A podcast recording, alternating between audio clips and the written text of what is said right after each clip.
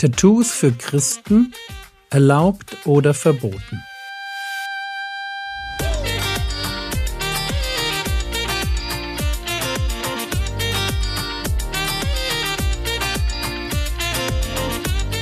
Theologie, die dich im Glauben wachsen lässt. Nachfolge praktisch dein geistlicher Impuls für den Tag.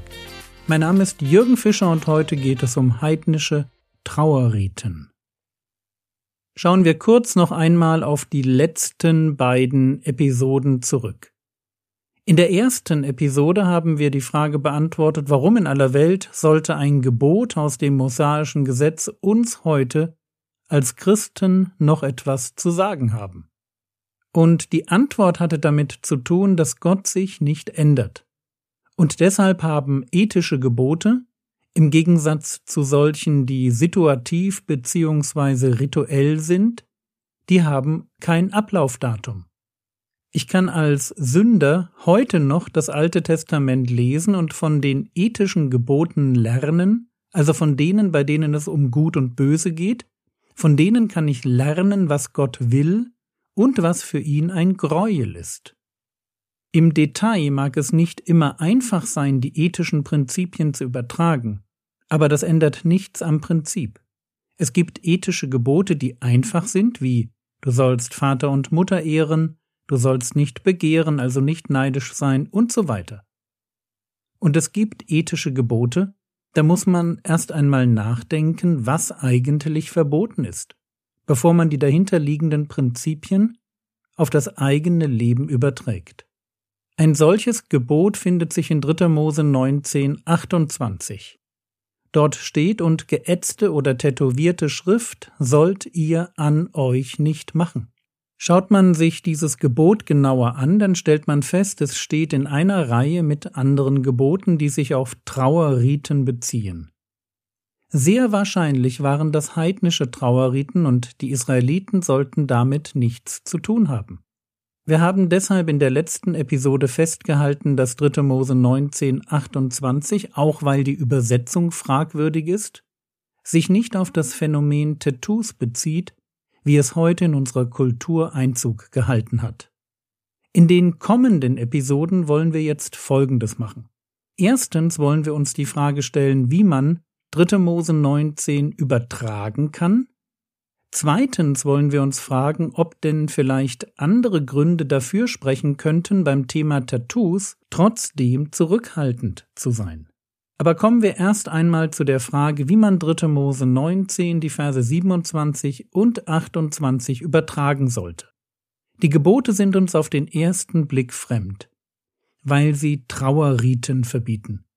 Und natürlich fragen wir uns, was wird da eigentlich verboten? Und um diese Frage zu beantworten, will ich eine andere vorziehen. Und das ist die Frage, was ist erst einmal nicht verboten? Nicht verboten ist, dass ich trauere. Trauern, vor allem über den Verlust eines geliebten Menschen, ist zutiefst menschlich.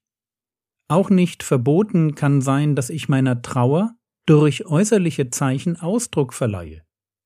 So lesen wir in 1. Mose 37, Vers 34, und Jakob zerriss seine Kleider und legte Sacktuch um seine Hüften, und er trauerte um seinen Sohn viele Tage. Oder Jeremia 6, Vers 26 Tochter meines Volkes, gürte dir Sacktuch um und wälze dich in Asche, trauere wie um den einzigen Sohn, stimme bittere Klage an, denn plötzlich wird der Verwüster über uns kommen. Sacktuch und Asche, bittere Klage, als Ausdruck tiefer Trauer. Nirgends verbietet die Bibel ein solches Verhalten. Es heißt sogar im Neuen Testament glückselig die Trauernden, denn sie werden getröstet werden. Es ist ein Vorrecht, vor Gott trauern zu dürfen und von ihm getröstet zu werden. Gott als ein Gott allen Trostes stellt sich zu den Trauernden. Also wie übertrage ich 3. Mose 19, die Verse 27 und 28? Verboten sind da das Haare schneiden, das Bart trimmen, das sich ritzen und das Anbringen von Zeichen auf der Haut. Sind vielleicht nur genau diese Dinge als Zeichen der Trauer verboten? Wenn dem so wäre, dann steht natürlich sofort die Frage im Raum, warum gilt das Verbot nur im Blick auf einen Trauerfall? Wenn das Haare schneiden als Ausdruck von Trauer verboten wäre, warum nicht immer? Und dasselbe gilt fürs Barttrimmen und dann eben auch fürs Ritzen und für die Zeichen. Mir scheint, dass diese Dinge eher für etwas stehen, als dass sie aus sich heraus falsch und damit verboten sind. Frage, wofür stehen sie?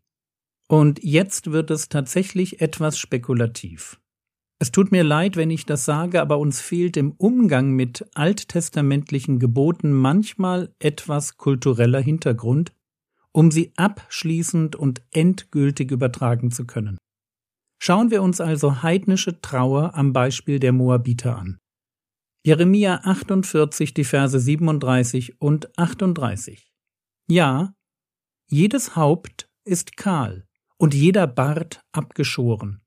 Auf allen Händen sind Ritzwunden und Sacktuch ist an den Hüften.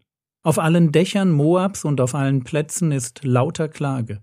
Denn ich habe Moab zerbrochen wie ein Gefäß, an dem man kein Gefallen hat, spricht der Herr. So die Themen kennen wir. Haare schneiden, Bart trimmen, sich ritzen, das kennen wir alles schon. Hier bringen Menschen, die keine Hoffnung haben, ihre Verzweiflung zum Ausdruck. Interessanterweise taucht hier aber auch das Sacktuch auf. Es gibt also Trauerriten, die Heiden und Juden miteinander teilen. Es ist deshalb wahrscheinlich zu kurz gegriffen, wenn man pauschal formuliert, jeder heidnische Trauerritus ist verboten.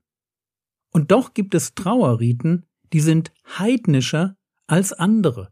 Lasst mich, um diesen Gedanken zu unterstreichen, noch einmal 3. Mose 21 lesen, und zwar die Verse 5 und 6. Sie, das sind die Priester im Trauermodus.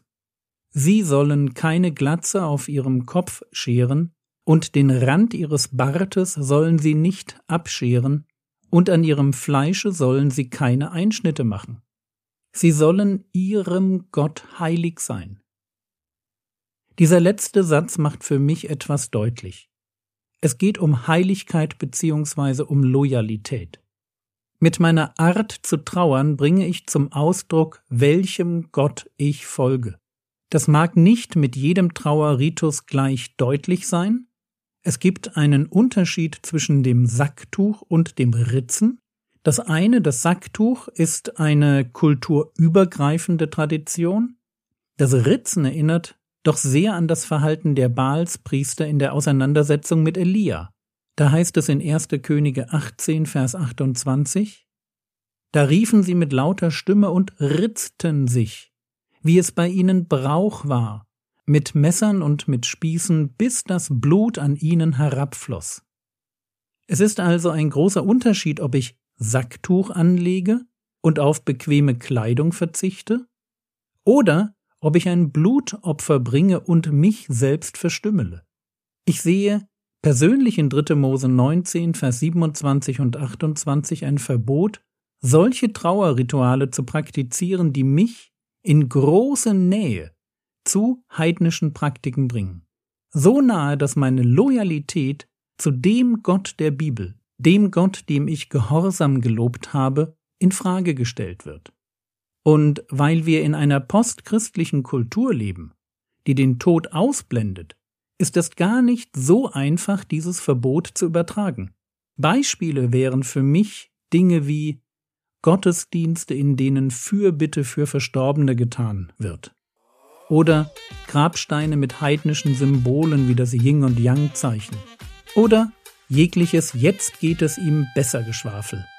Wenn doch ganz klar ist, dass es mir nicht nur besser geht, sondern dass ich am Ziel bin.